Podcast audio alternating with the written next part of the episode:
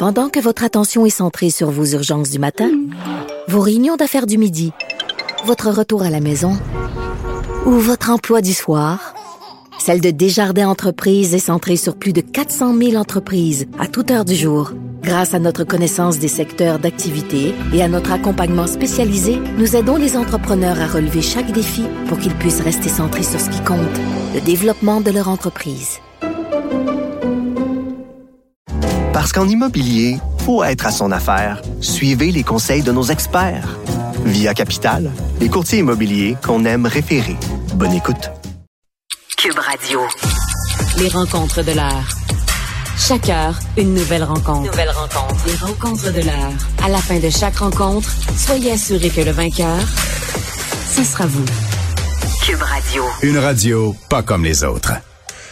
Chronique juridique avec Nada Boumefta, avocate en droit criminel et protection de la jeunesse. Bonjour Nada. Bonjour, messieurs. Sujet très intéressant qu'on vient d'aborder. Oui, oui, oui. On était déjà dans le domaine du, droit avec ce changement dans les forces armées. Alors, tu nous parles aujourd'hui de Roger Fréchette. Euh, il est acquitté des accusations d'agression sexuelle qui pesaient contre lui. Oui, effectivement. Donc, un policier qui avait été accusé d'agression sexuelle d'un événement qui s'était passé contre lui et la présumée victime. La juge euh, s'est trouvée à l'acquitter. On revient encore dans les mêmes situations où la preuve qui est présentée est essentiellement les versions de chacun euh, qui était présent, donc l'agresseur, présumé agresseur et la présumée victime. il aurait s'agi d'événements qui se seraient passés à l'hôtel, euh, des attouchements qui auraient eu lieu, des contacts sexuels qui sont admis de part et d'autre, mais la façon dont ceux-ci se sont déroulés, c'est là où les versions sont contradictoires. Et ce que la juge conclut, c'est d'abord que la version de l'accusé n'est pas crédible du tout, même la décrit comme étant farfelue, donc ne la retient pas quant au premier critère, soit celui euh, d'évaluer si la, version de l'accusé est crédible. Si elle aurait si elle avait pardon, jugé que cette version était crédible, elle aurait dû l'acquitter. Toutefois, ce n'est pas sur ce point-là qu'elle l'acquitte. Le deuxième point, euh, suivant la version qui a été présentée par la plaignante, juge qu'elle non plus n'est pas assez crédible parce que il y a trop des trous de mémoire, des, des, des moments où elle ne se souvient pas vraiment de ce qui s'est passé, pas capable de détailler la situation. Donc, c'est ce qui a poussé la juge à devoir l'acquitter en raison du fait que, selon elle, la preuve qui lui a été présentée ne démontre pas, hors de tout doute raisonnable, que ces gestes-là ont été posés sans le consentement de madame. Mais il y avait, ouais. mais il y avait toutes sortes de circonstances. Là. Elle sortait de, c'est une touriste ontarienne. Mhm, euh, elle, était, elle sortait là, elle avait passé la nuit en prison. Est-ce que c'est clair? Pourquoi? Qu'est-ce que on n'est pas allé nécessairement dans ces euh, détails-là. Probablement qu'en contre-interrogatoire, des questions lui ont été posées. Là-dessus, sa crédibilité a probablement été affaiblie. Mais somme toute, quand on parle d'agression sexuelle, l'événement que la, le ou la juge va regarder, c'est vraiment l'événement lui-même. Absolument. Donc, qu'est-ce qui s'est passé? Qu'est-ce qui s'est passé au niveau du consentement? Est-ce qu'il était euh, clair que c'était un non? Si c'est pas le cas, comment est-ce que les gestes se sont euh, posés? Qui a engendré tel geste ou de telle façon? Et c'est là où selon la juge, il y avait un trop grand flou dans la version de la dame, euh, de la présumée victime, et c'est pourquoi, et c'est ce que les tribunaux vont essayer de chercher, cette recherche de vérité, et surtout en raison du fardeau de la preuve, qui est quand même hors de tout doute raisonnable, rappelons-le, eh bien, elle ne pouvait pas le, déclarer coupable de ces infractions-là. Il s'en sort vraiment, euh, disons, de, de très, très, très, très fine ligne. Là. On parlait tantôt, Nada, de, problèmes reliés à des enquêtes de l'UPAC. Euh, mais là, parlant d'un dossier de production de pornographie juvénile, des preuves contre un ex-avocat sont rejetées à cause, cette fois, d'erreurs des policiers. Oui, alors très particulier parce que plusieurs droits ici sont en cause, soit entre autres le droit à l'avocat, mais aussi le droit à cette expectative de vie privée quant à du matériel qu'on pourrait posséder. Et je vous raconte brièvement l'histoire. Tout aurait commencé. il s'agit effectivement d'un ex-avocat. il n'est plus membre du barreau qui était également un coach de hockey, donc recevait entre autres des jeunes chez lui, dans le chalet. Il a même reçu des parents chez lui. Et ça a commencé par des parents qui se sont mis à se douter, entre autres, de la présence d'un appareil, euh, finalement un réveil matin dans la salle de bain, qui était positionné d'une façon assez particulière, soit avec un angle vraisemblablement pour filmer euh, des positions où on serait clairement ou vulnérable, où on exposerait des parties génitales. La mère qui avait déplacé l'appareil euh, revoyait l'appareil se remettre en même place. Les parents ont fait des recherches pour réaliser qu'il s'agissait d'appareils munis de caméras vidéo.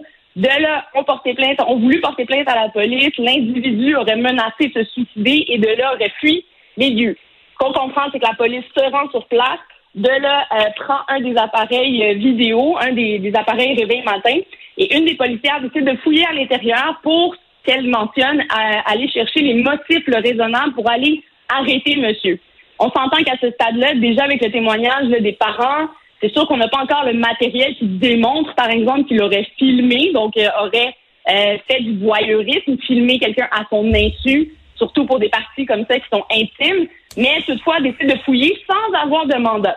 Alors, à, à, ce stade-là, elle voit effectivement certains fichiers où on voit des parties génitales, entre autres de mineurs, et euh, de elle décide d'envoyer des patrouilles pour l'arrêter.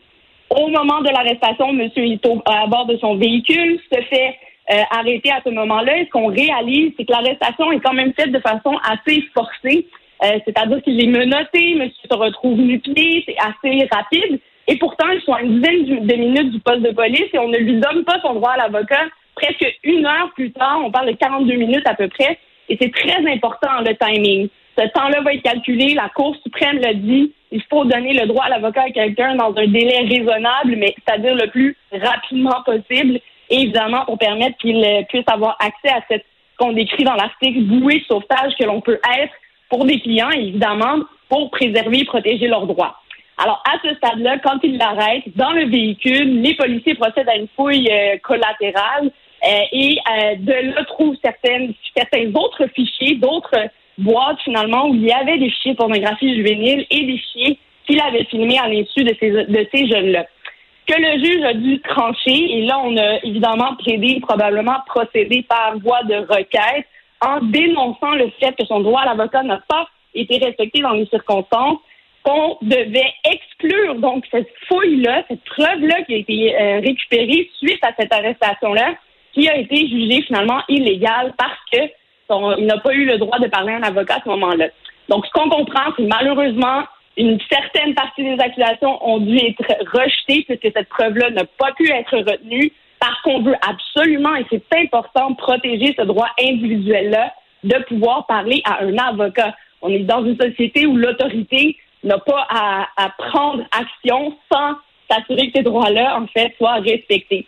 Toutefois, ce qui a été trouvé dans la maison et ce que la policière a fouillé sans avoir de mandat, le juge a jugé que l'expectative de vie privée dans un réveil matin versus un téléphone cellulaire n'est clairement pas la même. Et pour cette raison-là, retient quand même la preuve qui a été euh, recueillie dans cet appareil-là contre monsieur et se voit quand même accusé donc de pornographie juvénile et de voyeurisme contre ces enfants-là. C'est malheureux, c'est clair, surtout que l'autre preuve qui a été trouvée visait d'autres enfants. Il y a des parents probablement qui doivent être sans dessus dessous. Là. Ça doit être la, moindre, le moindre mot. Mais euh, ouais, c'est clair. Mais malheureusement, ces accusations-là ne pourront pas être portées spécifiquement parce que cette preuve-là ne pourra pas être retenue ni présentée devant un tribunal parce qu'on juge que son droit à l'avocat a été brimé. Donc, c'est vraiment un exemple parfait où on voit que, bon, plusieurs droits peuvent être euh, euh, mis en cause et qu'en balance de qu'est-ce que la société est capable d'accepter versus qu'est-ce que ça va amener d'aller au fond d'un dossier, ben là, on voit que le droit quand même à l'avocat est un droit primordial et très, très, très important à respecter, peu importe les circonstances. Merci beaucoup, Nada. À demain. Merci. À demain, messieurs. Au revoir.